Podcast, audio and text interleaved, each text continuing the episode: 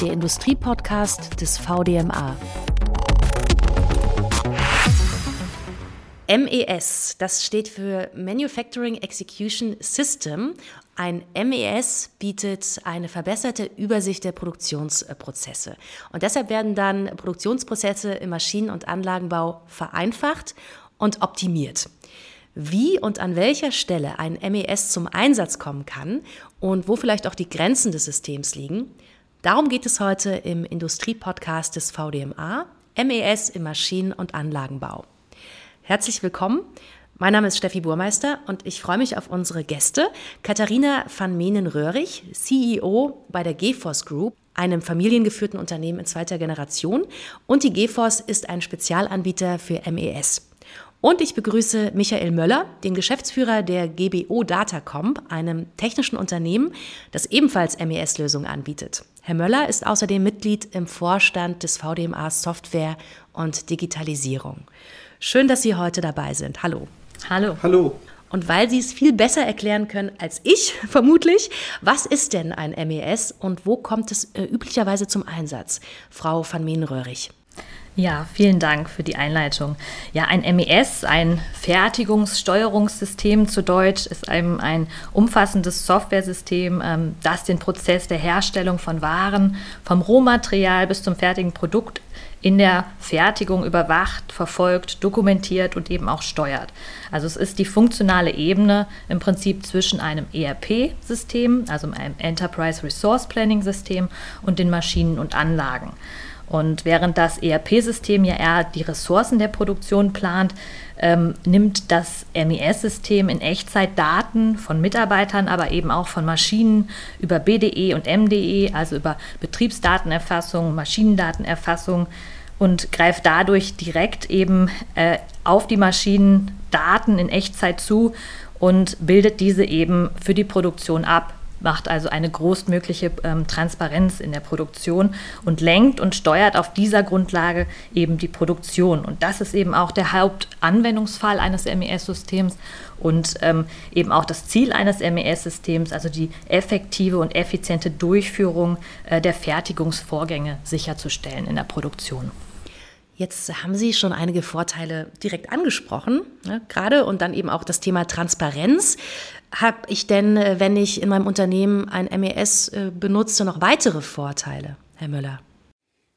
Wir haben jetzt schon sehr viele Vorteile gehört. Für mich ist das MES das Fenster zur Produktion. Wir haben, MES bringt die erfassten technischen Daten in, auf einer übergeordneten Ebene in einen betriebswirtschaftlichen Gesamtkontext. Das heißt, wir haben auf der einen Seite aktuelle Prozesse, die wir visualisieren, weil nur wenn alle wissen, was erwartet wird und man es auch aktuell visualisiert, kann man Ziele verfolgen und erreichen. Das ist für uns so ein Stück Wissensmanagement.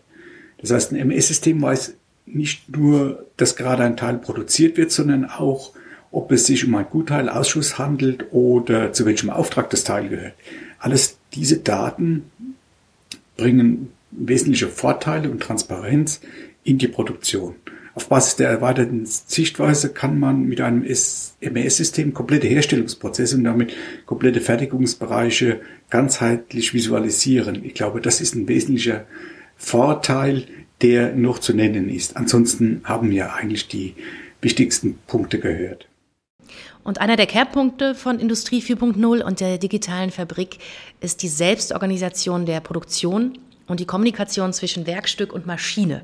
Inwiefern ist denn das MES ähm, da anpassungsfähig, Herr Müller? MES ist anpassungsfähig. Ich glaube, damit kann man starten. Wenn man sich das Ganze historisch schon erstmal betrachtet, woraus sind MES-Lösungen entstanden?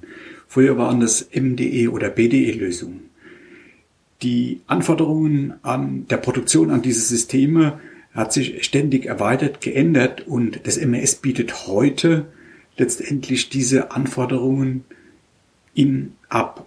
Das heißt, wir haben Online-Systeme, technische Erweiterungen in der Produktion, wie jetzt zum Beispiel Maschinenschnittstellen, Datenbanken, alles diese Themen, die, die jetzt sehr stark in der Produktion gefordert werden, können sehr schnell in MES-Lösungen integriert werden.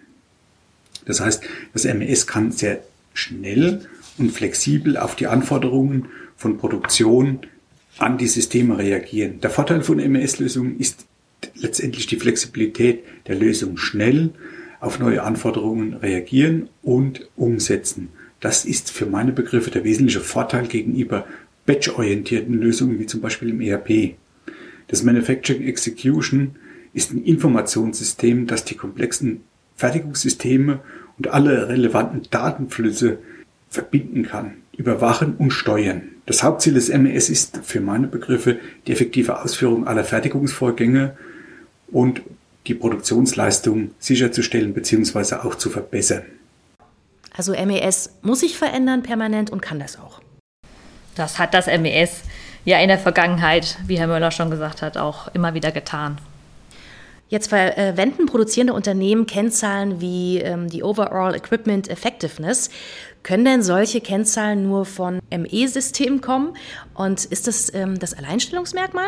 Frau van Meenenröhrig? Ja, also dafür ist es natürlich wichtig, sich einmal anzugucken, was ist denn die OEE? Ähm, also die OEE oder Kurzform der OEE ist ja auch eine zusammengesetzte Kennzahl. Das muss man ganz klar sagen. Also hier laufen ja alle Basisdaten, die ein MES aus der Produktion abgreift, rein. Also es fließen Produktionszahlen rein, es fließen Qualitätszahlen rein, es fließen Bearbeitungszahlen rein.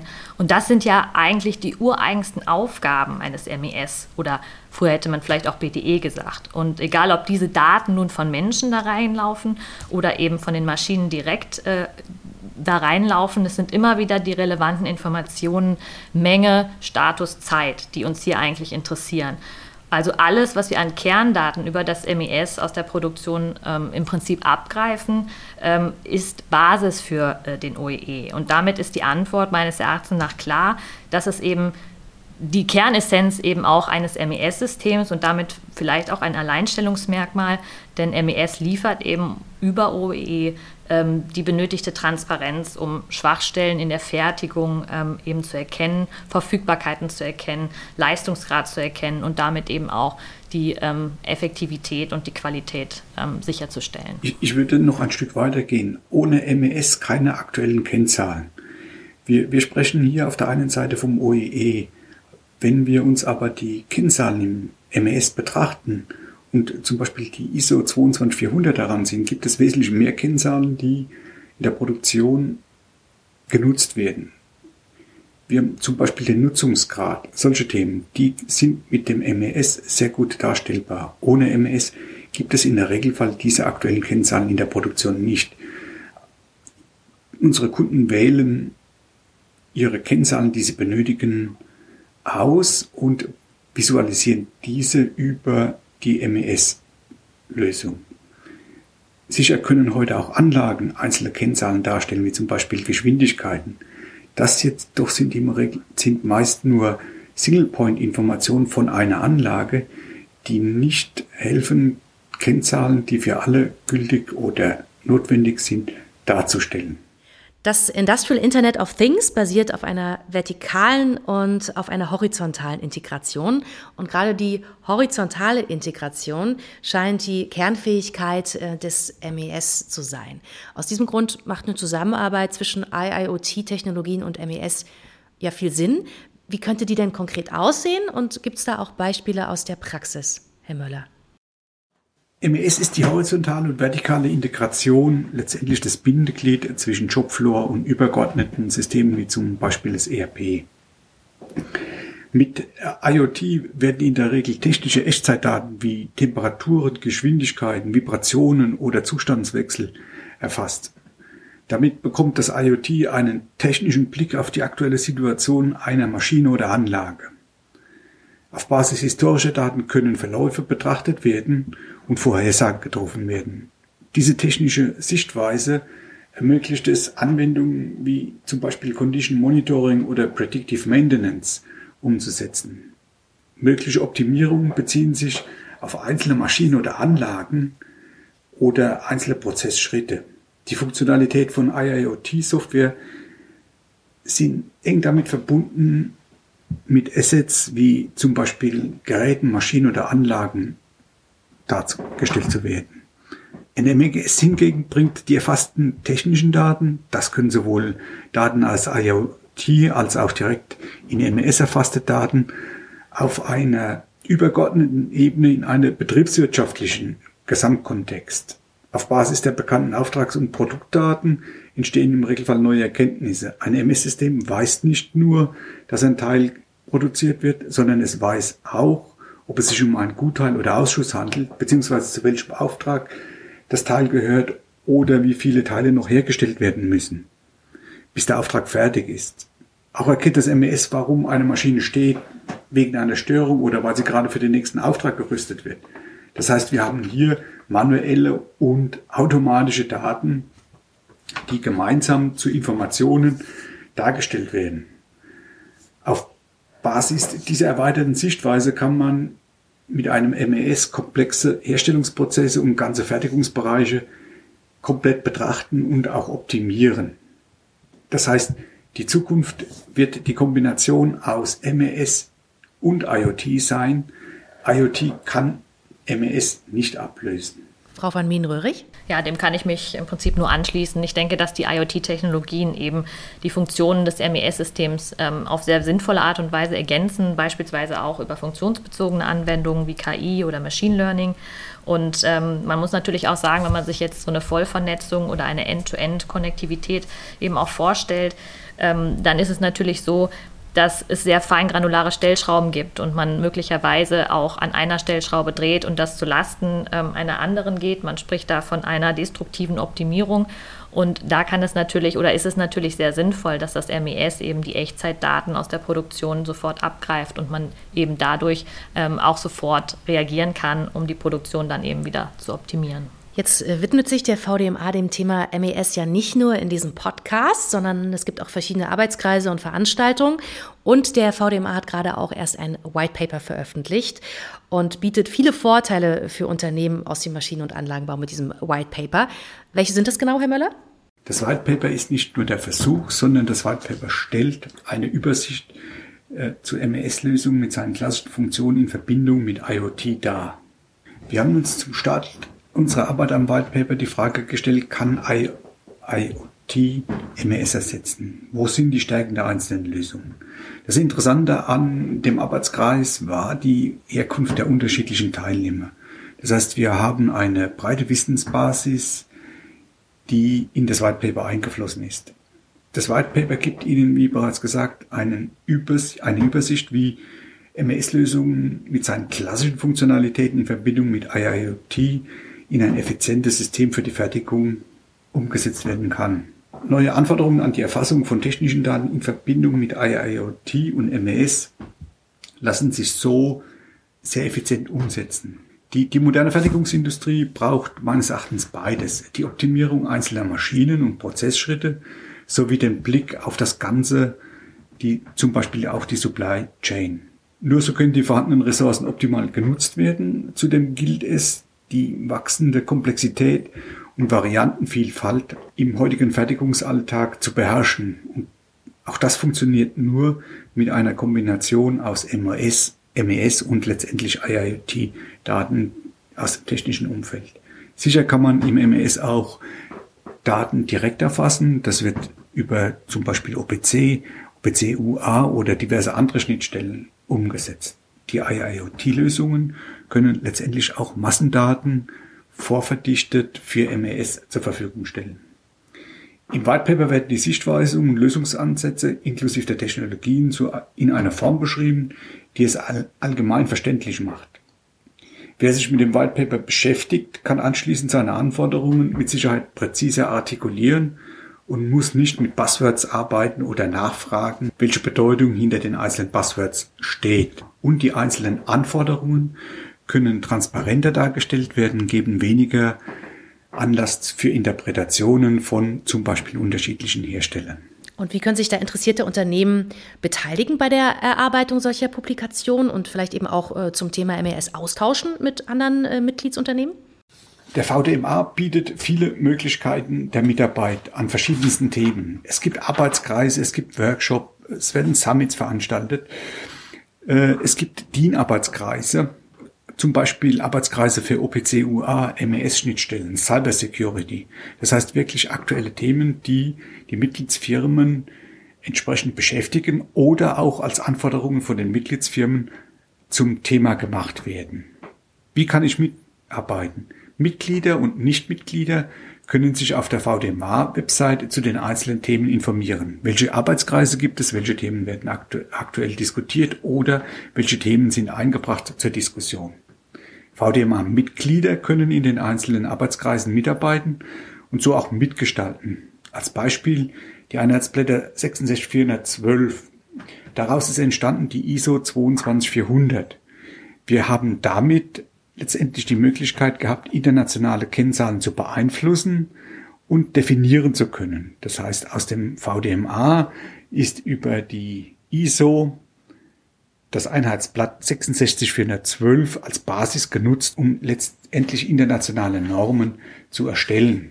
Damit können unsere MS-Anwender heute auf Basis der ISO 22400 Kennzahlen weltweit Benchmarking betreiben. Warum arbeiten wir im VDMA mit? Das klappt sehr gut. Wir sind gestartet, weil wir im Bereich MES und zum Beispiel der Maschinenschnittstellen etwas bewegen wollten. Dabei ging es uns um Standardisierung dieser Schnittstellen. Die Themen beschäftigen uns schon sehr lange. Heute nutzen viele Bereiche in unserem Unternehmen Informationen und Arbeitskreise im VDMA. Das ist mittlerweile ein Teil unseres Wissensmanagements im Unternehmen geworden. Beispiel sind, äh, sind qualifizierte Themen zum Export, zu Förderungen, zu, zu Kennzahlen. Diese ganzen Themen werden sehr, sehr intensiv genutzt. So kann auch zum Beispiel auch ein Mitglied Fragen an den VDMA stellen, welche welche Anbieter oder welche Lösungen gibt es zu Anforderungen, die im Unternehmen gestellt werden. Und der VDMA kann vermittelnd Informationen oder Mitglieder nennen, die diese Themen bearbeiten. Jetzt äh, taucht seit einiger Zeit immer häufiger der Begriff des Manufacturing Operations Management auf. MOM kurz. MOM geht äh, über die Funktionalität von MES hinaus. Wie bewerten Sie das, diese Entwicklung? Braucht es denn in Zukunft eher MOM statt MES, Frau van Meenröhrig? Ja, ich glaube, diese Frage lässt sich ähm, leicht beantworten. Also MOM geht ja im Prinzip gar nicht ohne MES. Also MOM ist äh, sicherlich, äh, MES ist sicherlich ein ganz wesentlicher Teil von MOM. MOM ist da sicherlich ähm, noch ganzheitlicher. Also die, der Funktionsumfang geht natürlich noch weiter. Also es beinhaltet einfach noch Funktionalitäten, wie beispielsweise Qualitätsmanagementsysteme oder die erweiterte Planung oder Lieferkettenplanung oder Anlagenwartung. Aber ein ganz wesentlicher Teil von MOM ist dann eben auch weiterhin das ähm, MES und ähm, Daher ist MOM eben nicht nur Software zur Fertigungssteuerung wie das MES eben im originären Sinne, sondern eben auch auf ja, vollständige Geschäftsprozesse. Und ähm, das eine wesentliche Komponente ist eben auch beispielsweise aus Big Data Smart Data zu machen in diesem System. Ähm, deswegen ähm, ist MOM sicherlich ein ganz wichtiger Punkt, aber MES wird natürlich weiterhin ein ganz wesentlicher Bestandteil davon ähm, sein. Und ich glaube auch, dass ein MOM-System natürlich auch nicht für alle ähm, Unternehmen dann eben geeignet ist. Also man sollte natürlich vielleicht auch so anfangen, dass das Unternehmen diese Digitalisierung ja auch mittragen muss. Das muss man ganz klar sagen. Und da ist ein MES-System sicherlich für viele ähm, Unternehmen in der Produktion, in der Fertigung ein sehr, sehr wirksames ähm, ja, Software-System, was sicherlich auch weiterhin Bestand haben wird. Und ein weiterer Vorteil, ein MES kann auch den Energieverbrauch reduzieren. Das ist ja äh, jetzt gerade ein sehr präsentes und wichtiges Thema. Haben Sie da vielleicht Beispiele aus der Praxis? Ähm, ja, also natürlich muss man sagen, dass ein MES-System jetzt kein originäres Energiemanagementsystem ist, das ist ganz klar. Aber wir sind natürlich mit dem MES in der Lage ähm, zu unterstützen. Und wie machen wir das? Ähm, ich habe da tatsächlich ein Beispiel aus der Praxis. Ähm, wir haben einen Kunden, das ist ein Pommes frites-Hersteller. Und die Herstellung von Pommes frites ist natürlich eine sehr energieintensive Angelegenheit. Das kann man sich vorstellen. Da sind viele Prozesse, die aufeinander folgen. Und ähm, Sinn und Zweck der Produktionsabfolge ist es ja, Energie ähm, so zu nutzen, dass die Abfolgen eben möglichst effizient in der Produktion laufen. Also man muss sich das vorstellen, ein bisschen vielleicht wie beim Kuchenbacken, da heizt man ja einen Ofen auch nicht irgendwie eine Stunde vor, sondern genau ab dem Zeitpunkt, wo die Temperatur in der Regel erreicht ist, sollte dann eben auch der nächste Schritt erfolgen. Und das ist eben auch etwas, was wir hier unter dem Stichwort Planung mit dem MES-System erreichen können, also energetisch sinnvolle Abfolgen in der Produktion sicherzustellen und Restenergie natürlich dann auch so zu nutzen, dass der nächste Produktionsschritt ähm, dann eben auch energetisch sinnvoll ist. Herr Müller, haben Sie noch Beispiele? Ja, ich kann dem gesagt beipflichten. MES ist kein Energiemanagementsystem. Das wollen wir auch mit MES nicht darstellen. Energiemanagementsysteme gehen weit über die MES-Funktionalitäten hinaus. Was machen unsere Kunden mit dem Thema Energie im MES? Es ist eine Dokumentation zum Beispiel vom Energieverbrauch. Das heißt äh, Prozessoptimierung, äh, genaue Kalkulation, Wirtschaftlichkeit von der Produktion einzelner Teile wird bei unseren Kunden mit dem Thema Energie verbunden. Wir erfassen die Energiedaten, Energieverbräuche an einer Anlage, artikelbezogen zum Beispiel. Oder ein weiteres Thema ist das Thema Eskalationsmanagement mit dem, mit dem Thema Energiedatenerfassung. Energiedaten werden von Anlagen erfasst, Alarmmeldungen werden erzeugt, wenn Anlagen Energieverbrauch haben, aber keine Produktion stattfindet. Das heißt, an, äh, Anlagen mit hohem Energieverbrauch werden überwacht, wenn jetzt zum Beispiel ausgefallene Schichten nicht stattfinden oder das System bemerkt, dass eine Anlage länger wie n Minuten nicht produziert, dann werden Alarmmeldungen in Form von Informationen per System erzeugt, sodass die Verantwortlichen darauf hingewiesen werden, dass da eine Anlage einen hohen Energieverbrauch hat, die nicht in Produktion ist. Die zum Beispiel vergessen wurde, in Standby zu setzen oder letztendlich abgeschaltet wurde. Das sind Themen, die unsere Kunden im, mit dem Bereich Energie machen und da ist es jetzt vollkommen losgelöst, ob es jetzt Energie ist wie Luft, Strom, Gas, was auch immer. Die verschiedenen Energietypen oder Arten werden erfasst und zugeordnet. Jetzt ist uns allen klar, dass Produktionsprozesse natürlich oft sehr unterschiedlich ablaufen, nicht nur innerhalb einer Branche, sondern auch branchenübergreifend. Gibt es denn überhaupt MES betreffend die One-Size-Fits-All-Lösung oder haben Sie sich auf bestimmte Branchen oder Produktionsprozesse spezialisiert? One-Size-Fits-It-All. Meine Vertriebsseele würde sagen, ja, das gibt es. Die Realität ist jedoch anders. Wir nutzen verschiedene Module für die unterschiedlichen Branchen und Anforderungen innerhalb der Branchen. Zusätzlich können kleinere oder größere Mittelständler unterschiedliche Anforderungen haben, obwohl beide aus der gleichen Branche kommen. Das realisieren wir im Regelfall über Parametrisierungen im System. Wir bedienen im Schwerpunkt die, die diskrete Fertigung und nutzen dafür letztendlich die unterschiedlichen Module. Diese Module sind teilweise branchenspezifisch, teilweise branchenübergreifend. Wir haben den, den Vorteil in unserer Modullösung, dass wir über branchenübergreifend Module nutzen können, diese jedoch zum Beispiel in der Branchensprache, das heißt also in den Begrifflichkeiten der einzelnen Branchen einsetzen können. Das hat den Vorteil, dass wir auch branchenübergreifend Neuerungen im System haben können, die die Anwender nutzen. Hintergrund letztendlich dieser Vorgehensweise ist im Regelfall, wir treffen kein Greenfield, sondern ein Brownfield vor. Das heißt, es gibt Lösungen, die integriert werden müssen. Es gibt in den unterschiedlichen Branchen verschiedene Schwerpunkte, die letztendlich die Pain Points aus der Vergangenheit bedient haben. An diese ganzen Themen müssen sich MES-Lösungen anpassen, sodass man heute sagen kann, es gibt verschiedene Lösungen, die aus Standardmodulen generiert werden. Diese Standardmodule können parametrisiert werden und es werden auch Anpassungen für einzelne Branchen oder einzelne Anwender bei uns im System vorgenommen.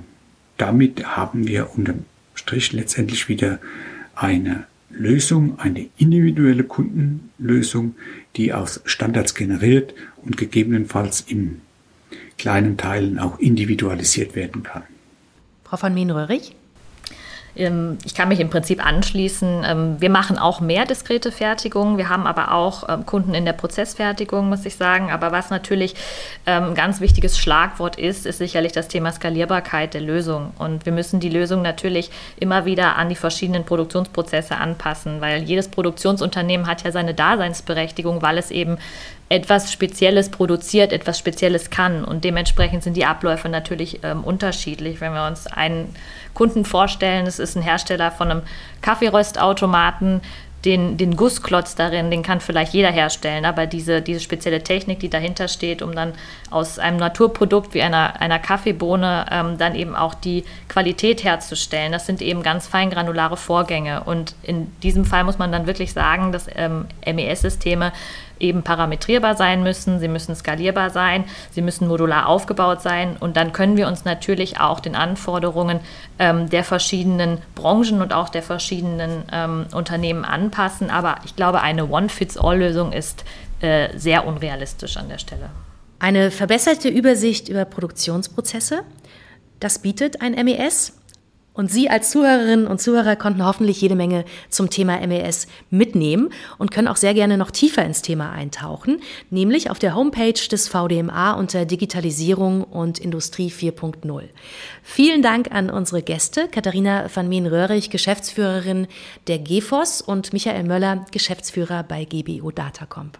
Danke. Vielen Dank. Vielen Dank.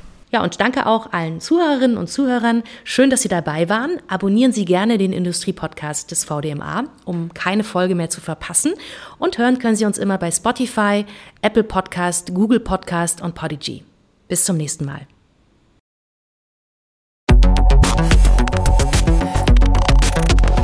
Der Industrie-Podcast des VDMA.